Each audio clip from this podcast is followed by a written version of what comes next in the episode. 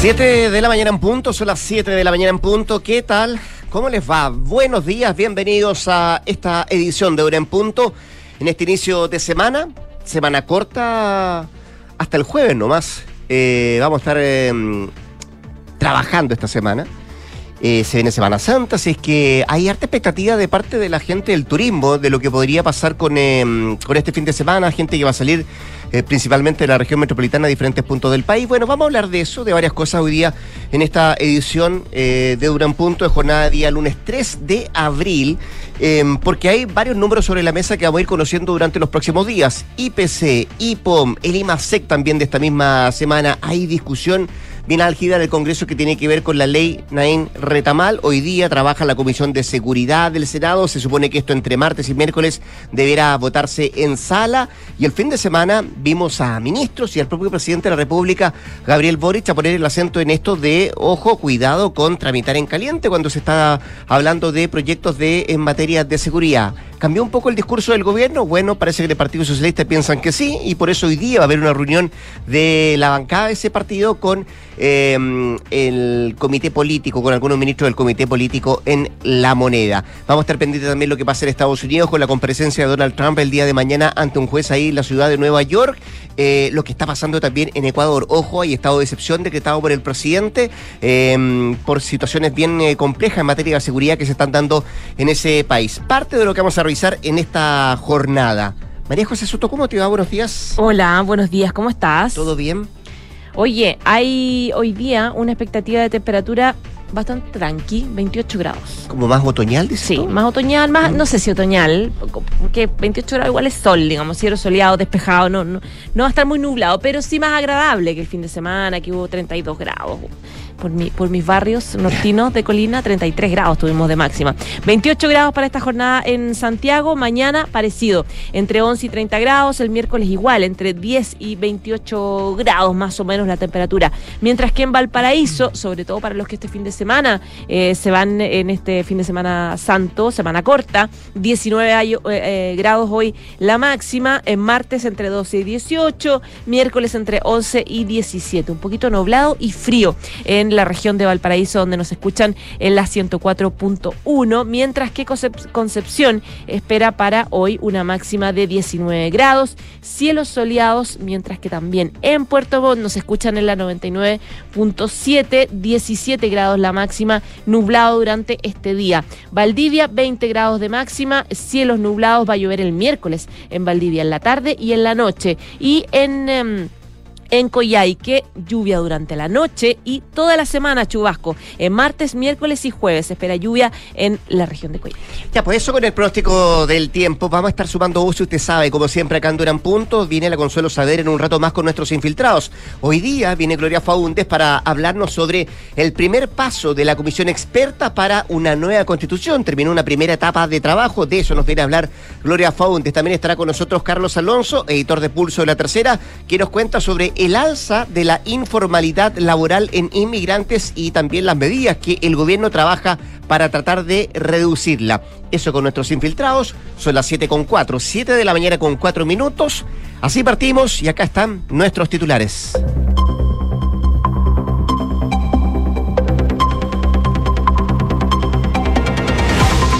El presidente Gabriel Boric advirtió sobre el debate de seguridad en el Congreso, que cuando terminamos haciendo las cosas a la rápida nos terminamos lamentando después. En un acto de reconocimiento a las instituciones eclesiásticas durante la dictadura, el mandatario aseguró que resulta inexplicable que se vuelva a pretender avanzar hacia el derecho de una seguridad ciudadana sin respetar los derechos humanos. Esto en medio del debate por la ley Naín Retamal, que esta semana vivirá una jornada clave.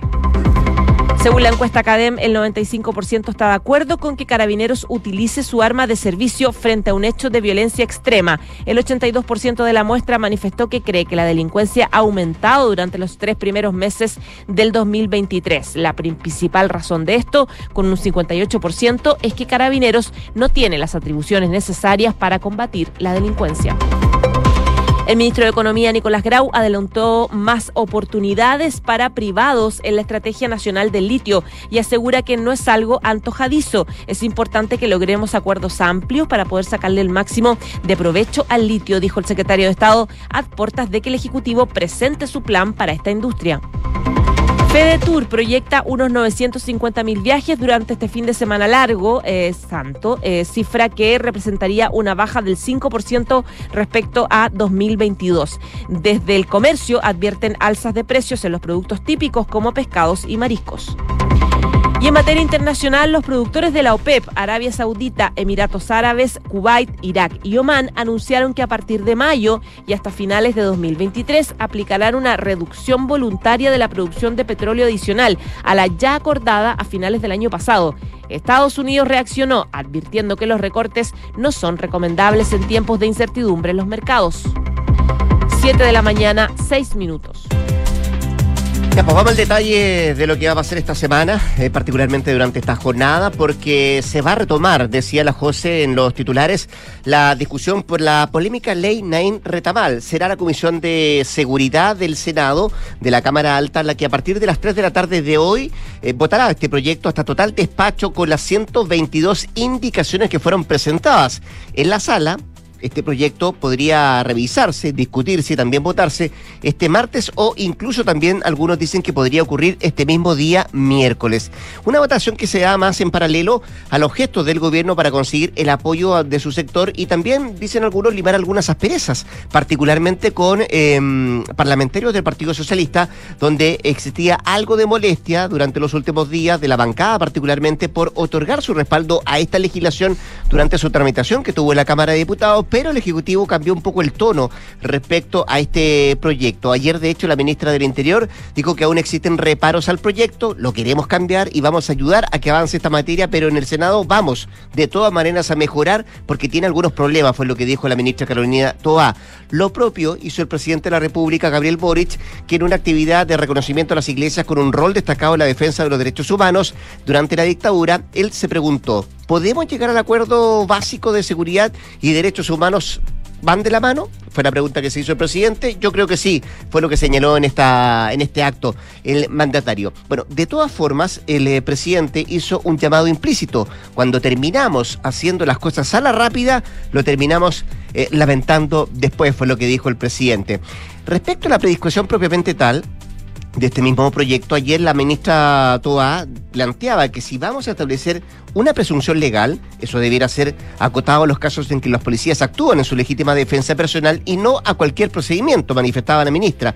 Eh, y así el gobierno prefiere que este asunto también quede regulado por el Código de Justicia Militar y no en el Código Penal como establece también este propio proyecto, o al menos así salió de la Cámara de Diputados. Otra de las indicaciones busca regular de mejor manera qué va a pasar después de que el uniformado utilice su arma de servicio, cuando muchos quedan suspendidos sin pago de sueldo durante la investigación por supuestos abusos. Bueno, temas a discutir que esta tarde va a resolver la Comisión de Seguridad de la, del Senado eh, y que van a estudiarse además esas 122 indicaciones que se le presentaron a este proyecto después de que saliera de la Cámara de Diputados. ¿Qué va a pasar en la sala? Bueno, vamos a ver primero. Yo creo que la antesala de lo que va a pasar en la Comisión de Seguridad es em, un preámbulo de lo que va a ocurrir en la propia sala del Senado. En un contexto de presión ciudadana, eh, lo dicen las encuestas, razón por la cual están toda la clase política pisando huevos, la moneda, el Congreso, etcétera. De hecho, salió una nueva medición de la encuesta Plaza Pública Academ que arrojó, por ejemplo, que el 95% de la aprobación al uso de armas de servicio por parte de carabineros frente a los hechos de violencia hay un apoyo. Por lo tanto,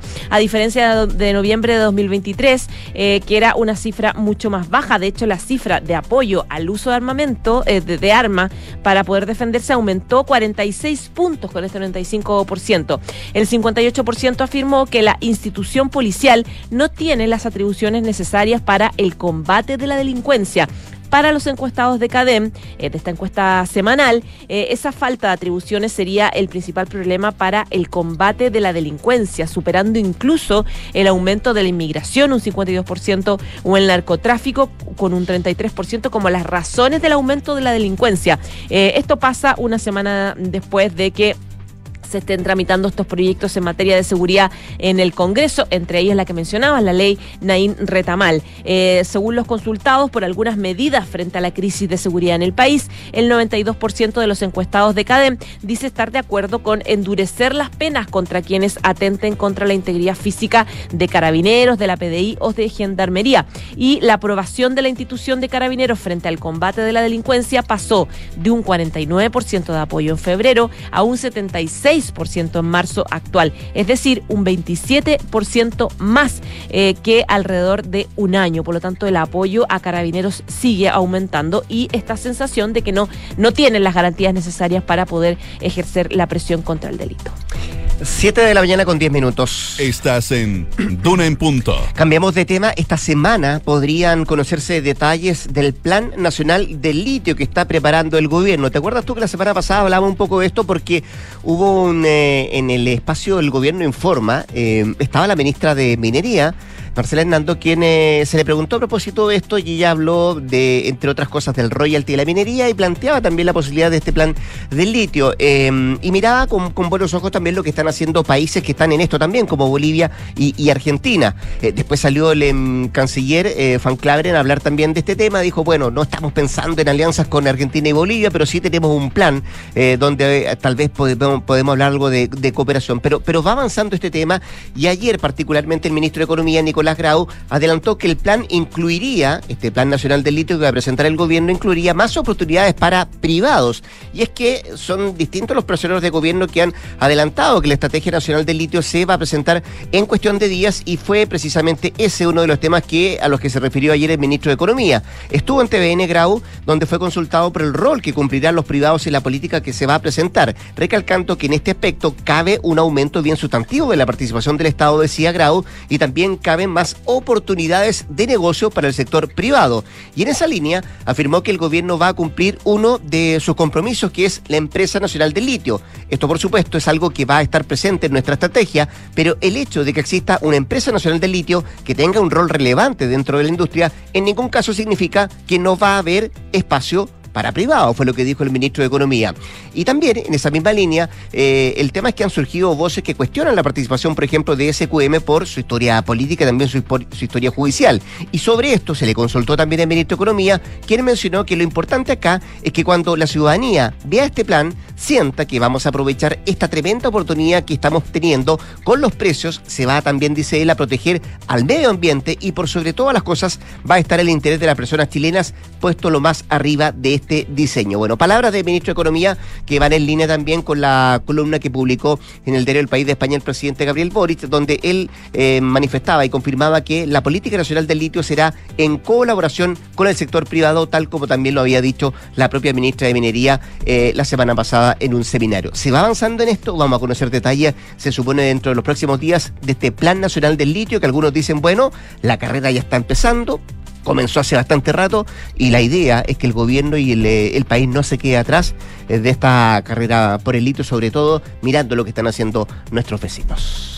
7 de la mañana, 13 minutos. Y hablando de temas económicos del litio y un tema que va a tener que abordar eh, durante estos días, este mes sobre todo, el gobierno tiene que ver con los intentos de algunos parlamentarios de impulsar un nuevo retiro de los fondos de pensiones, el llamado sexto retiro. Eh, claro, porque a partir del 18 de abril, es decir, en dos semanas más, se va a poder volver a discutir el tema luego de que transcurriera un año del rechazo del intento de retiro anterior. Por lo tanto, va a ser un tema importante los parlamentarios que están impulsores que fue rechazado y que al ser rechazado tenía que esperar un año para volver a tramitar. Todos los proyectos que se rechazan tienen que esperar un año, eh, en su día legislar me refiero, tienen que esperar un año. Fue el caso de este retiro. Ahora, el 18 de abril, ya varios parlamentarios encabezados por Pamela Giles han dicho que van a insistir en un nuevo retiro de los fondos de pensiones y, eh, claro, quien va a tener que llevar adelante ese proceso por ahora es el nuevo presidente de la Comisión de Constitución, que es el socialista diputado Leiva.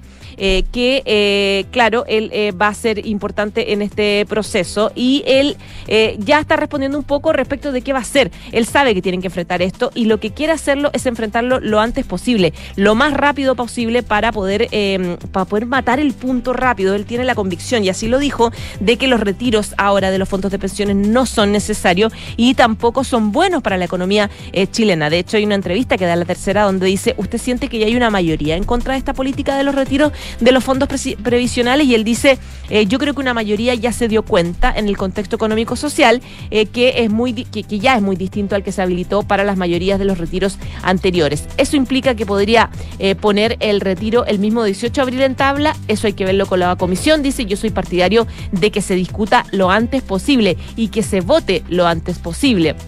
Eh, dice que esto es un tema particular, que se, vi, que se vio como por ejemplo el autopréstamo, que también se rechazó, por lo que los propios eh, parlamentarios señalaban que esto era un retiro encubierto o que efectivamente iba a mostrar eh, la fuerza que tenía la idea del retiro. No fue así, dijo el mismo 18, se puede comenzar a discutir y ahí el reglamento establece que tiene que haber un cierto número de sesiones antes de votar un proyecto. Por lo tanto, dice, es una posibilidad que se ponga de inmediato en tabla para que se rechace, que es algo que ha planteado también la moneda Recordemos que en el proyecto de autorretiro lo que hizo el gobierno fue adelantar la urgencia, ponerle su urgencia para que se votara, se adelantara, se pusiera en tabla y eh, evitar, sobre todo que es lo que más miedo le tiene el Ejecutivo, evitar que los parlamentarios vayan en medio de los proyectos a eh, semanas distritales, porque las semanas distritales es donde hablan con la ciudadanía, con la gente y ahí se ven un poco influenciados de lo que la gente plantee, que en este caso podría ser la necesidad de nuevos retiros. Por lo tanto, este presidente de la Comisión de Constitución de la Cámara de Diputados plantea que eh, ojalá apenas se pueda se ponga en tabla para cerrarlo. 7 con 16. Estás escuchando Duna en punto. Miremos el ámbito internacional. El expresidente estadounidense Donald Trump, imputado en el caso de un pago irregular a la actriz de cine adulto Stormy Daniels, viajará a Nueva York para presentarse mm, esta tarde, mañana en la tarde, ante el juez que le va a leer los cargos. Cita que será a las 14.15 hora local en medio de una enorme expectación y por esa razón se han tomado algunas em, em, determinaciones de parte de la policía. De hecho, el tribunal ha cancelado otras audiencias de carácter menor eh, para eh, evitar el tránsito de personas a pie en ese edificio por las razones de seguridad que está tomando la propia policía. Diversos medios han asegurado que la lista de cargos que el juez le va a comunicar a Trump, y aunque no se han hecho públicos, estos van a ser más de 30, todos relacionados con el pago a Daniels de 130 mil dólares y el posible uso de esa cantidad de dinero como gastos electorales. La comparecencia de Trump ante el juez va a marcar seguramente la historia de Estados Unidos porque no será dice su abogado, esposado entre la oficina del fiscal y la del juez. Eh, es lo que ha dicho su representante, quien además agregó que no se va a declarar culpable y ha optado por ir a juicio.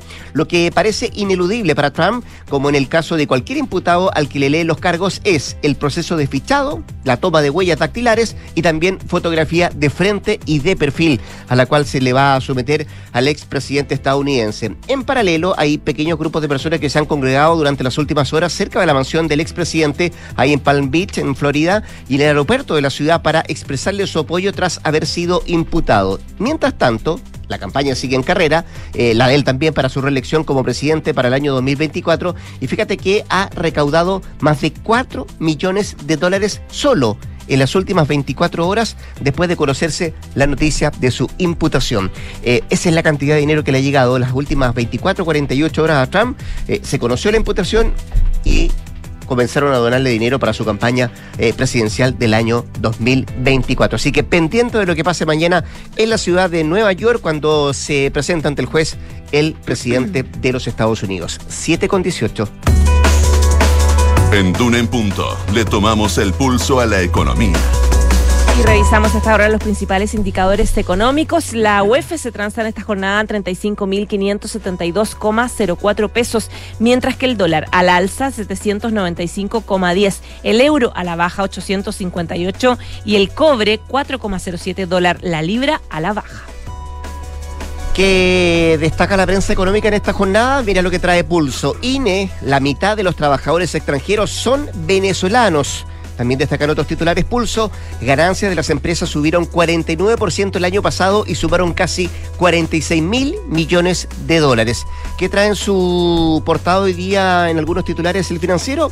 lo que dejó la justicia laboral en el 2022. Ingreso de causa subió más de 15% y hubo más reclamos por despido injustificado. Parte de los titulares que destaca hoy la prensa económica.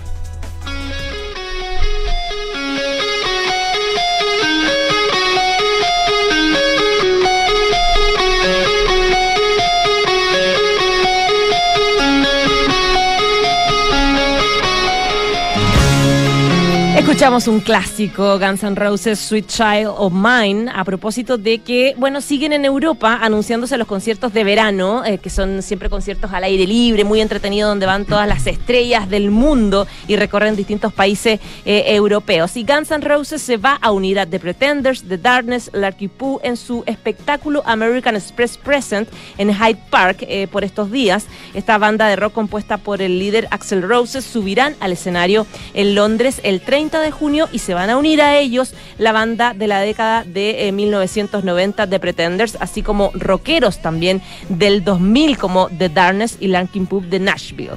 El evento de verano fue lanzado por Rolling Stones en 2013 cuando recrearon su concierto del 69 y en los años posteriores se ha visto presentaciones importantísimas como Carol King, como Celine Dion, Stevie Wonders, Barbara Streisand, entre otros eh, que van a estar eh, en este escenario eh, al aire libre. De verano, todo exquisito. Todavía se disfruta. Sí. O sea, están recién empezando, digamos. Por supuesto. Oye, vamos a la pausa. La José Soto vuelve a las, a las 8, ¿no? Minuto Sí. antes de las 8 para actualizar unas informaciones. Hoy día vamos a terminar ahí, clavados. Muy bien.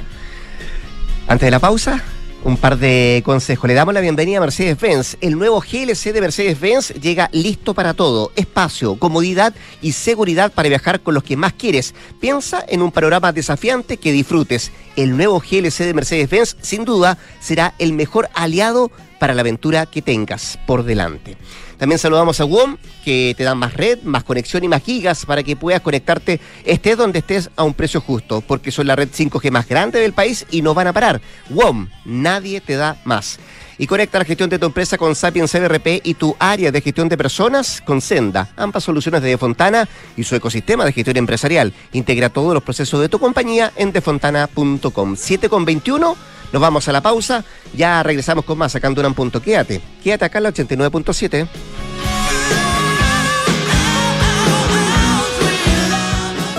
Celebremos la historia del salmón que le pone color a nuestra mesa. Historias que nadan en el sur de nuestro Chile, pero se cuentan en todo el mundo. Las que disfrutamos crudas, ahumadas, al horno o a la plancha. Historias de miles de chilenos que contra la corriente nos enseñan cómo hacer que las cosas pasen. Celebramos las historias que hacen de Chile un país de oportunidades, para que nadie se quede atrás. Sofofa, junto a sus empresas. 140 años trabajando el Chile que viene. Atención, informamos que miles de áreas de recursos humanos están despegando a la eficiencia con Senda desde Fontana. Tenemos un contacto en directo con ellos. Control, remuneraciones de vacaciones en línea. Control, declaraciones juradas y firmas electrónicas procesadas. Control, mi compañía está lista para despegar a la eficiencia. Control, control, Este año despega la eficiencia con Senda de Defontana, el software de gestión de personas que conecta firma digital, reclutamiento, comunicación interna y mucho más. Googlea Senda con Z y contrátalo hoy mismo desde 1.2 UFs mensuales. ¡Felicidades! Puedes escoger el premio que quieras. Ay, quiero ese. No, eh, ese. No, mejor el del lado. Ay, no sé cuál elegir. A veces no importa si le sigues dando vueltas, pero a la hora de invertir es mejor Scotia Fondos, que cuenta con toda la solidez y respaldo internacional que tiene Scotia, donde puedes invertir de manera fácil a través de la app o web y un grupo de coaches expertos te guiará según tu perfil de riesgo y objetivos. Toma la mejor decisión. Invierte en Scotia. Infórmese de las características esenciales de la inversión en estos fondos mutuos establecidas en sus reglamentos internos y scotiabankchile.cl. Infórmese sobre la garantía estatal de depósitos en su banco en cmfchile.cl. Marca registrada de Bank of Nova Scotia, utilizada bajo licencia.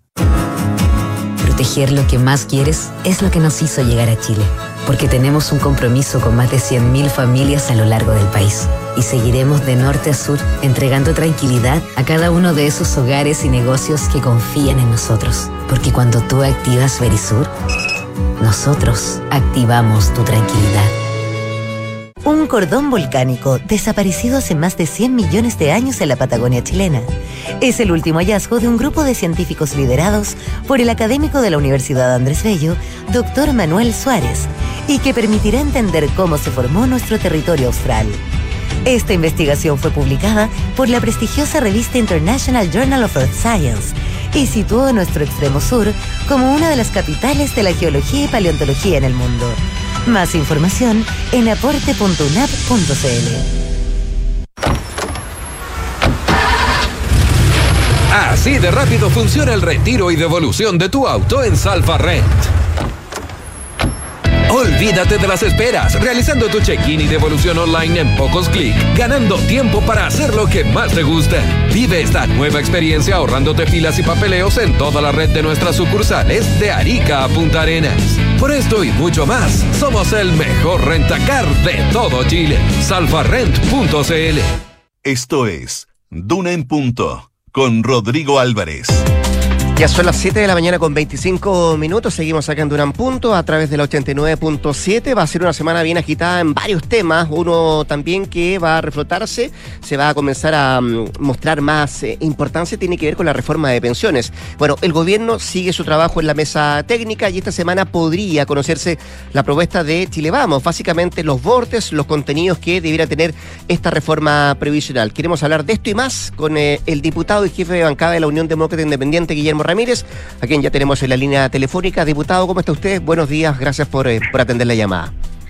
Muy buenos días, Rodrigo. Gracias a ti por el contacto. Oiga, ¿terminaron el documento? ¿Faltan detalles? ¿Se entrega esta semana el dossier a la, a la ministra del Trabajo? Sí, está terminado. Está terminado desde el miércoles o jueves pasado. Pero nosotros queremos hacer entrega institucional del documento. Pues el martes es comisión de trabajo en la Cámara de Diputados. La semana pasada eh, no hubo comisiones porque fue una semana especial, era, se supone, digital y solamente eh, sesionamos por los temas de seguridad. Así, que mañana martes, eh, los parlamentarios de Chile Vamos, que son miembros de la Comisión de Trabajo, te van a hacer entrega ahí formalmente a la ministra del Trabajo la propuesta de Chile Vamos. Yo, yo en introducciones, diputado Ramírez, planteaba que este documento contendría bordes. ¿Ese es el concepto que, que ustedes quieren, eh, mastican o, conjugan, o, está bien si uno habla de líneas rojas o de intransables? No, no, a ver, no nos gusta hablar de intransables porque nos parece que igualmente importante que es eh, presentar propuestas que interpreten a los chilenos, es acercarse a la mesa con una disposición genuina de llegar a un buen acuerdo. Entonces, cuando uno se sienta en la mesa, lo primero que uno dice es, mira, aquí hay líneas rojas, aunque las haya, digo, eh, decirlo, expresarlo de esa manera puede ser un poquito hostil. Entonces, nosotros preferimos pensar que esta es una propuesta eh, que el gobierno va a tomar en serio. Es una propuesta que yo no tengo ninguna duda que interpreta mucho mejor a los chilenos, porque resguarda la propiedad de los fondos de los trabajadores, porque resguarda su libertad de elegir quién se los administra, en fin, por una serie de razones. Y además estamos seguros de que es una propuesta que eh, es más sostenible en el tiempo. Al final, el, problema del proyecto del gobierno no es solamente que los fondos de pensiones dejan de ser de propiedad del trabajador, al menos la cotización adicional, eh, sino que eh, por el hecho de introducir este elemento de reparto, hace que nuestro sistema de pensiones sea más insostenible en el tiempo por lo que ha ocurrido en todo el mundo con la pirámide demográfica. Mm, mm. Entonces, creemos que es más virtuoso el proyecto y nosotros estamos seguros de que si el gobierno también se aproxima de buena fe a la conversación, vamos a terminar convenciéndolos de eh, varias cosas. Ahora, si tú me preguntas cuáles son los temas que a nosotros eh, más nos molestan del proyecto del gobierno... Yo le iba a eh, preguntar lo contrario, ¿cuáles cuáles eran las que más le gustaban del proyecto del gobierno? Ah, bueno, aumento en la PGU. Ya. Yo creo que en ese tema nosotros estamos todos de acuerdo en que, que es importante ir avanzando eh, en cumplir la promesa que hizo el presidente Boric de aumentar la PGU y también estamos disponibles a conversar acerca de su universalización. Eh, por lo tanto, yo creo que en esa parte del pilar solidario no vamos a tener problemas. Ya, y cuando eh, habla, por ejemplo, el proyecto del gobierno de mayor participación, de mayor transparencia, me imagino que también están de acuerdo en eso, ¿no?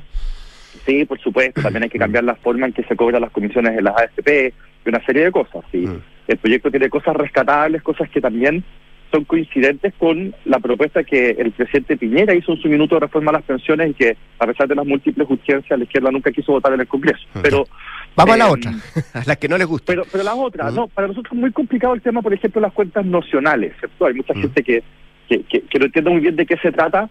Eh, el gobierno dice, mire, aquí van a haber de los seis puntos adicionales algún, un par de puntitos que van a ir a reparto, es decir, van a un pozo común, esa plata no es suya, y luego el resto de los puntitos van a ir a una cuenta nocional. Es decir, usted entrega, los, usted entrega su, esa parte de la cotización adicional, nosotros anotamos en un papelito cuánto fue lo que usted entregó y de acuerdo a lo que cada uno aporta, el día de mañana cuando usted se jubile le vamos a devolver una parte de eso. Eh, en el fondo eh, es una especie como de préstamo que se le hace al Estado para que para que pueda repartir esa plata ahora.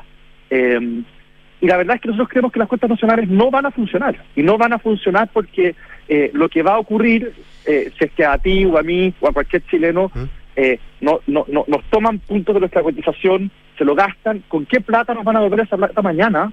Si cuando nosotros nos jubilemos eh, van a haber menos trabajadores y más jubilados. O sea, las matemáticas no dan. Entonces, al final en la práctica, nosotros lo que creemos es que esto de las cuentas nacionales va a terminar siendo puro reparto que todos los puntos adicionales son puro reparto. Entonces, una de las cosas que nosotros le vamos a plantear al gobierno es que es importante eh, ponernos de acuerdo rápido, las primeras reuniones de que las cuentas nacionales no van. Podríamos discutir, así con transparencia, si es que va a haber algo para reparto o no, eh, pero, pero esto de las cuentas nacionales nos parece como una manera oblicua de, de transitar desde un sistema de capitalización individual hacia un sistema de reparto y simplemente no estamos dispuestos a eso.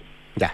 Eh, quiero preguntarle qué tan rojo es la línea en eso, eh, en, en, ese aspecto, respecto a cómo se puede llegar a acuerdo. En, en ese punto de, la, de, la, de, las cuentas y en el otro, en otros dos más que quiero preguntarle, diputado Guillermo Ramírez. Uno tiene que ver con el 6% adicional que usted estaba hablando, de cotización adicional que vaya íntegramente a las cuentas, a las cuentas individuales, lo que quiere su sector, ¿no? Eh, en el gobierno parece que no, no, no, no, comparten mucho eso. Eso como primera cosa. Y lo segundo, eh, la posibilidad de que participen entes público y privado administrando los fondos de pensiones, que también entiendo que es algo que ustedes quieren plantear, poner sobre la mesa, que está bien alejado de la postura del gobierno.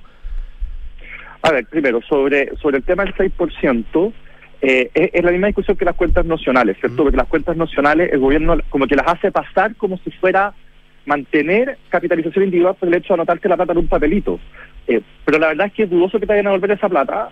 Eh, tú no puedes elegir quién la administra, esa plata no es heredable, por lo tanto no es de tu propiedad. Entonces, cuando hablamos de los seis puntos de cotización, obviamente que el tema de, lo, de las cuentas nacionales para nosotros es muy grave, muy importante, eh, porque al final atenta contra lo que los chilenos están pidiendo. Porque los chilenos lo que quisieran en su mundo ideal, cosa que este gobierno no les va a querer entregar, pero en su mundo ideal los chilenos lo que quieren es que cualquier cotización adicional, sea un punto, seis puntos o quince puntos, vaya a sus cuentas individuales, sea de ellos, puedan elegir que lo administre y sea heredable. Eh, además que nosotros eh, hemos avanzado en el Congreso en la lógica de poder sacar plata de las cuentas en, en, caso de enfermedades terminales y una serie de cosas, y ahí sí que se valora que todos los ahorros sean de propiedad del trabajador, porque si no, no reciben ni uno. Bueno, eh, respecto, entonces, respecto al 6%, para nosotros es muy importante, y nosotros partimos diciendo, queremos que toda la plata vaya a cuentas individuales y que la solidaridad se haga a través de la PGU. La PGU, eh, es muy importante que los chilenos sepan que lo que ha provocado la PGU es que las pensiones más bajas tengan una tasa de reemplazo altísima. ¿Qué significa esto en castellano? Que sobre el 100%. ¿Qué significa esto en castellano? Que las los que ganan los salarios más bajos en el momento de jubilarse reciben más jubilación que lo que recibían de sueldo. ¿Mm? Eso significa que la tasa de reemplazo sea más del 100%. Entonces, la PGU ha sido un instrumento formidable para ayudar a las familias más vulnerables del país, a los que siempre tuvieron salarios más malos. Eh, y nosotros creemos que es justo que sea así porque eh, la PGU se paga con los impuestos y en Chile el que tiene más paga más y el que tiene menos paga menos. Por lo tanto, hay verdadera solidaridad y nosotros no aceptamos esta lógica que dice el gobierno de que en Chile no hay un pilar solidario. Ahí hay un pilar solidario fuerte, que de hecho fue creado en un inicio por la presidenta Bachelet, cuando creó la pensión básica solidaria, que era una especie de PGU escalonada. Entonces, eh, para nosotros para nosotros son muy, muy, muy importantes. Y tú me hablabas del ente privado y público, nosotros no tenemos ningún problema con que haya entes públicos para administrar o para gestionar los fondos, ahí el, el, gobierno quiere separar la industria, pero entendieron que compiten sin ventaja en igualdad de condiciones con los privados, porque la lógica de tener más entidades es que haya más competencia y por lo tanto se ofrezcan mejores productos, mejores precios, en fin, el servicio sea mejor. Entonces, si un ente público puede ayudar en eso, enhorabuena, pero mm. si va a terminar teniendo privilegios para competir, va a destruir la competencia, porque es justo lo contrario a lo que queremos. Así que nuestra línea roja en materia de participación de entes públicos es que haya competencia y que esa competencia se dé con la cancha pareja. Eh, dicho eso, diputado Guillermo Ramírez, ¿usted cree que puede fracasar la reforma de pensiones? Mira, aquí voy a hacer una autocrítica y una crítica a los del frente. La presidenta Bachelet y el presidente Piñera fracasaron en sacar adelante una reforma a las pensiones por culpa de la oposición.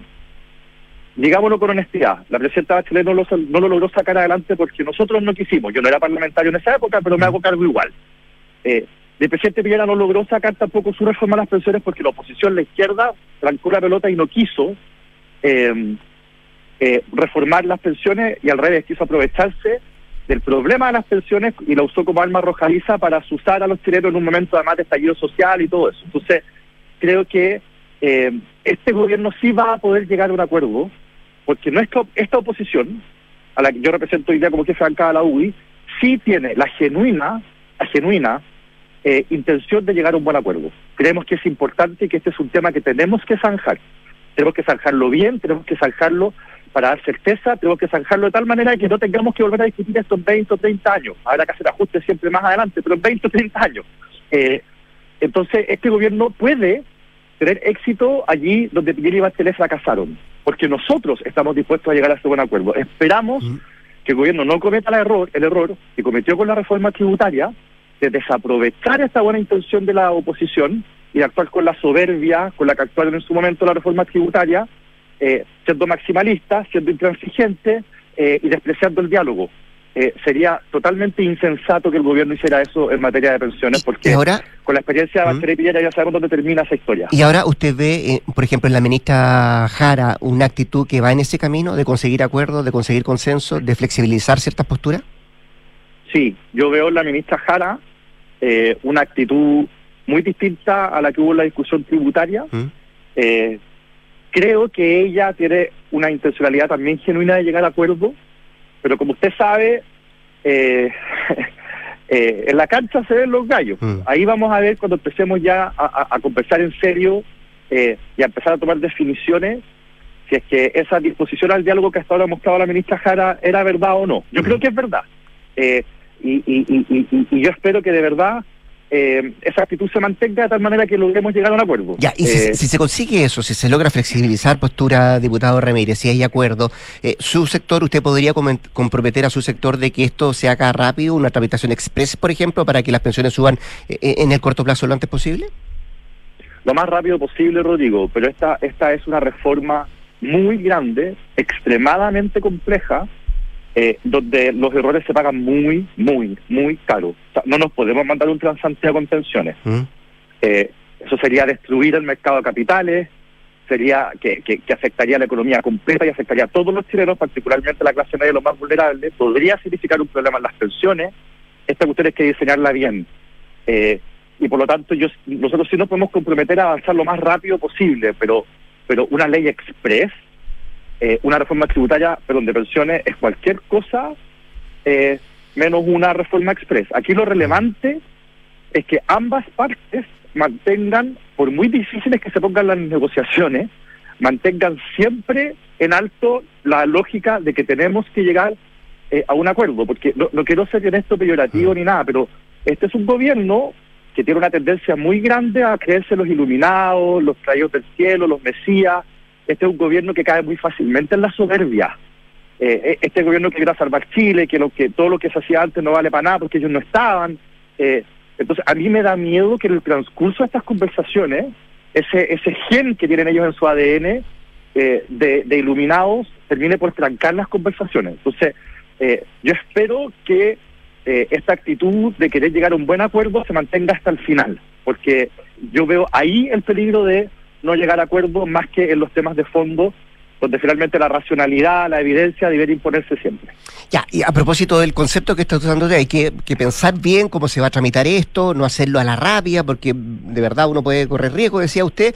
Eh, algo de eso hubo este fin de semana también. Dos ministras y el propio presidente de la República, Gabriel Boric, y lo quiero cambiar de tema, llevarlo a, la ley Nain Retamal, eh, pusieron el acento en tener cuidado esto de tramitar en caliente y buscar equilibrios entre la agenda de seguridad y también de los derechos humanos. ¿Usted cree eh, que cambió el tono el gobierno? después de cómo sale la ley Nain Retamal de la Cámara de Diputados? Lo que pasa es que usted me pregunta si cambió el tono del gobierno y yo te, tendría que responder algo así como el tono del gobierno cambia todos los días. Porque al final, fíjate que nosotros el domingo pasado, hace ocho días atrás, le pedimos al gobierno que le pusiera urgencia a la ley Nain Retamal, a propósito de la muerte de la sargento Olivares. El gobierno nos dijo que no, que no les interesaba sacar adelante este proyecto. Entonces nosotros tuvimos que conversar con el presidente de la Cámara para ponerlo en tabla, porque si no, no se puede poner en tabla. Ya, lo logramos. Ahí Nobleza Obliga, mi reconocimiento al lado de Milosevic que lo, lo puso. Llegamos a la sala eh, y el gobierno le pide a sus parlamentarios que voten a favor. No, no, no le hicieron caso a la prueba de dignidad porque hubo 37 votos en contra, pero en fin. Pero le pidió a sus parlamentarios que votaran a favor. El socialismo democrático vota a favor. Y, y salimos de la sala y la, y la ministra Toá dice, esta es una ley de gatillo fácil. Chuta, la verdad es que eh, es difícil cuando tú me dices cambió el tono. Eh, yo no sé en qué tono están hoy día. La te lo digo súper en serio, te lo digo genuinamente. Entonces, yo lo que espero es que en la discusión que va a haber hoy y mañana en el Senado, que partió el fin de semana, pero hoy día continúan y mañana se vota en sala, eh, prime la lógica de lo que nosotros esperamos. Lo que nosotros esperamos es que los carabineros de Chile, mira la cosa sensata creo yo que te voy a decir, se sientan seguros a la hora de tener que usar su arma de servicio para protegernos a todos los ciudadanos en Chile. Eso es, que puedan hacer bien su pega, porque si el carabinero no se atreve a sacar su arma es como que tiene una mano amarrada. Eh, es, darle una ventaja que es totalmente injustificada a aquellos que delinquen. Eh, y al final, cuando no pueden hacer bien su pega, ¿quiénes son los que están perjudicados? Los que nos están escuchando ahora en la radio, que son personas honestas, que están yendo a la pega y que sufren con la delincuencia. Entonces, nosotros lo que pedimos, el espíritu de lo que nosotros hemos propuesto, es que los carabineros puedan hacer bien su pega. Y nosotros no vamos a aceptar, porque este proyecto va a volver a la Cámara, nosotros no vamos a aceptar que se desnaturalice el espíritu de este proyecto. ¿Se puede mejorar? Sí. Eh, ¿Se pueden corregir algunos errores? Siempre pueden haber errores, pero, pero, pero nosotros no vamos a permitir que esto se termine licuando, aguando en el Senado eh, y que finalmente los carabineros, eh, después de la muerte de la sargento Olivares y de tantos otros, esto siga igual. Este es el momento de cambiar la lógica que lleva décadas y los carabineros tienen que sentirse apoyados, respaldados, que haber un protocolo claro y que cuando el carabinero saca el arma no se le cuestione el hecho de haberla sacado. El diputado de la UDI, jefe de bancada, Guillermo Ramírez, conversando con Duna esta mañana. Gracias, diputado, que esté muy bien. Muchas gracias a ti, Rodrigo. Que tengas una buena Un semana. abrazo, igual. 7 con 40, vamos a la pausa. Sofofa celebra 140 años de historia junto a los chilenos que trabajan por convertir a Chile en un país de oportunidades. Sofofa junto a sus empresas, 140 años trabajando el Chile que viene. Y construir un mejor futuro está sucediendo ahora. Y son los recursos esenciales como el cobre que produce BHP en Chile los que ayudan a hacer lo posible. El futuro está aquí, está sucediendo ahora. Pausa y al regreso Consuelo Saavedra y nuestros infiltrados a Canturán Punto. La vida es un constante desafío y en Kaufman tenemos al mejor aliado para ti. Nuevo GLC de Mercedes-Benz. Espacio, comodidad y seguridad. ¿Hay algo más importante para viajar con los que más quieres? Elige al mejor para tus aventuras. Nuevo GLC de Mercedes-Benz. Listo para todo. Encuéntralo en kaufman.cl y en todas nuestras sucursales a lo largo del país. Construir un futuro mejor es una responsabilidad que compartimos todos. Mientras más países adoptan medidas para reducir las emisiones de carbono, la demanda de productos y servicios esenciales para el crecimiento económico sigue en aumento. No es fácil, pero son recursos como el cobre producido por BHP en Chile los que ayudan a hacerlo posible. El futuro está aquí. Descubre cómo en bhp.com slash mundo mejor. En el centro y en el sur. Te damos más red, más conexión y más libertad para que te puedas conectar desde donde estés. Con la red 5G más grande del país. Y no vamos a parar. ¡Wow! Nadie te da más. ¡Felicidades! Puedes escoger el premio que quieras. ¡Ay, quiero ese! No, eh, ese. No, mejor el del lado. ¡Ay, no sé cuál elegir! A veces no importa si le sigues dando vueltas, pero a la hora de invertir es mejor Scotia Fondos, que cuenta con toda la solidez y respaldo internacional que tiene Scotia, donde puedes invertir de manera fácil a través de la app o web y un grupo de coaches expertos te guiará según tu perfil de riesgo y objetivos. Toma la mejor decisión. Invierte en Scotia. Infórmese de las características esenciales de la inversión en estos fondos mutuos establecidas en sus reglamentos internos y scotiabankchile.cl. Infórmese sobre la garantía estatal de los depósitos en su banco o en cmfchile.cl. Marca registrada de Bank of Nova Scotia, utilizada bajo licencia. Proteger lo que más quieres es lo que nos hizo llegar a Chile, porque tenemos un compromiso con más de 100.000 familias a lo largo del país. y seguiremos de norte a sur entregando tranquilidad a cada uno de esos hogares y negocios que confían en nosotros. Porque cuando tú activas Verisur, nosotros activamos tu tranquilidad. Escuchas Duna en punto. Duna 89.7.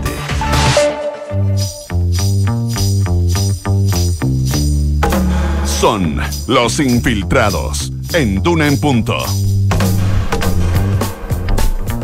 Momento de saludar a Consuelo Saavedra. Hola Consuelo, ¿cómo estás tú? Muy buenos días. Hola, buenos días, ¿cómo están? Bien, semana pues, corta. Semana corta Eso. esta. Eso. Gloria, Carlos. Hola. Nuestro infiltrado. Carlos Alonso y Gloria Fagundes. ¿Cómo les va? Muy buen día. Iniciando una buena semana, ¿no? Buena semana, corta, con horario nuevo. Sí, ¿te Todo gusta? parte perfecto. Sí. Sí. Aquí ya está clarito, ya temprano en la mañana. Así es. Eh, y parte además, eh, ¿cómo podríamos llamarlo, Gloria? Esto de... mm, Una eh, nueva etapa. Una nueva etapa, ¿cierto? Sí, se cierra, se cerró una etapa en el Consejo Constitucional que la verdad que ha sido bastante silente, ¿no? Se, hay, hay po- a diferencia de la convención anterior, que por cierto es parte de una definición que ellos mismos se han dado, eh, ha sido un trabajo bien bien silencioso, eh, lo que no significa necesariamente que no hayan habido eh, disensos, pero sí claramente hay amplios consensos sobre el entramado. Recordemos que los expertos lo que hacen es ofrecer un anteproyecto a los futuros consejeros que van a ser electos el 7 de mayo. Ellos ya terminaron una primera etapa, que es el trabajo de las subcomisiones. Parte esta semana una segunda patita, que es el pleno ya, donde ellos tienen que ir votando por tres quintos y ir avanzando en esta construcción de una alternativa de constitución. Yo eh, seleccioné, porque la verdad es que son 160 y tantas páginas de- del trabajo de las distintas subcomisiones que terminó el día jueves a medianoche, y en eso sí no fueron Mateos, porque al ras, ras, ras, entregando sus propuestas, eh, seleccioné algunas cosas que me parecen que van a ser eh, distintivas respecto de la actual constitución, pero que tampoco eh, llegan a ser eh, refundacionales, como fue la propuesta de la anterior convención.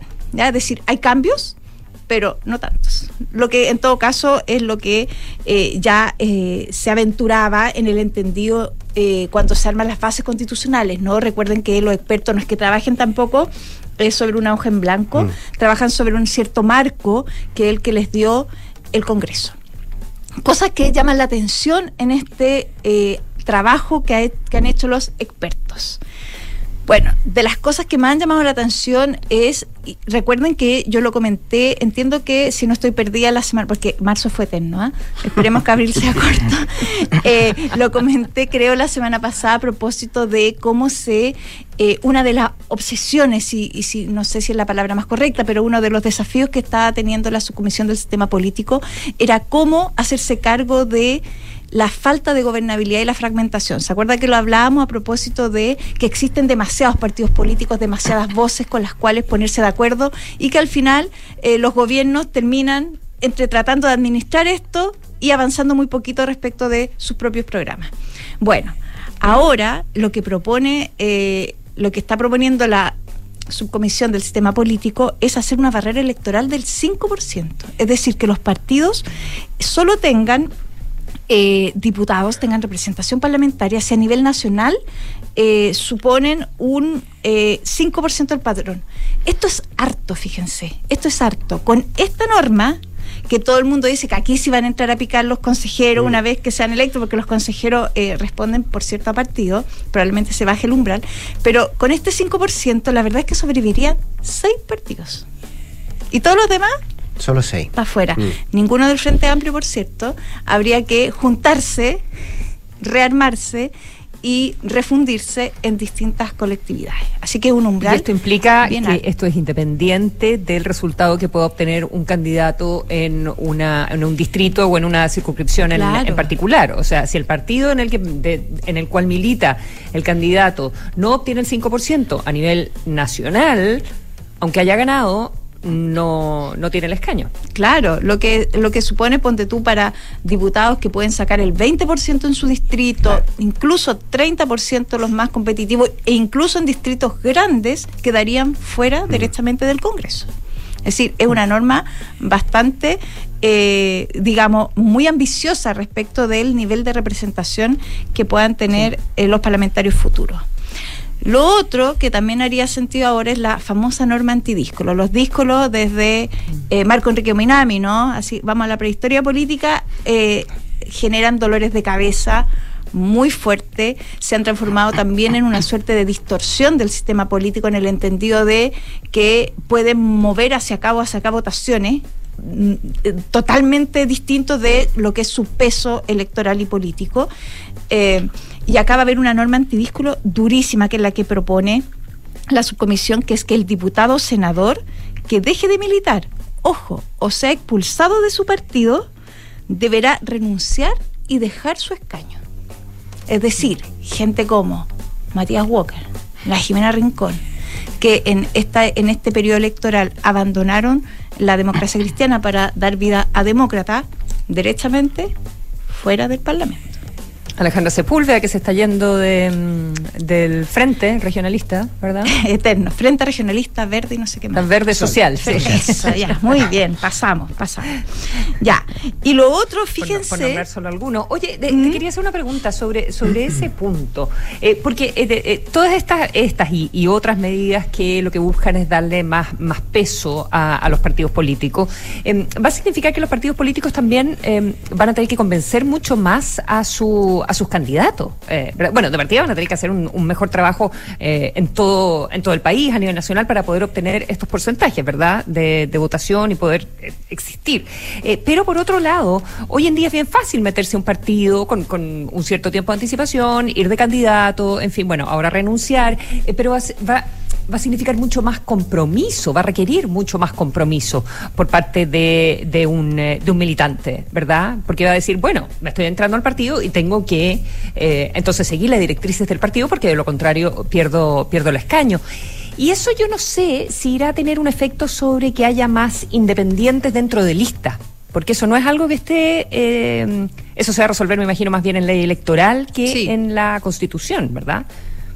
Sí, pero acuérdate que parte de la discusión es que el sistema electoral pudiera ser constitucionalizado, que esa es una, Mm. una diferencia y esa es una de las discusiones que se abre, yo creo, de las más interesantes Que no están de hacia acuerdo todavía. adelante, porque aquí sí Mm. que sobre el sistema electoral en particular no hay acuerdo, no hubo acuerdo en el sistema político a primera vista y por lo tanto lo dejaron hacia futuro. Entonces todas esas son definiciones o respuestas que se van a ir dando en el camino, porque efectivamente ese es el tipo de respuesta que uno va a tener que después eh, resolver, ¿no? Porque tampoco se trata de que aquí eh, pudiera ser en la caricatura una dictadura de los partidos respecto de y un poder omnipresente de las colectividades. Lo que al parecer es claro como consenso es que esta idea de que la única manera de ordenarse, de agruparse, es en partidos. Y por lo tanto, esa es eh, la casa en la que todos tienen que incluirse.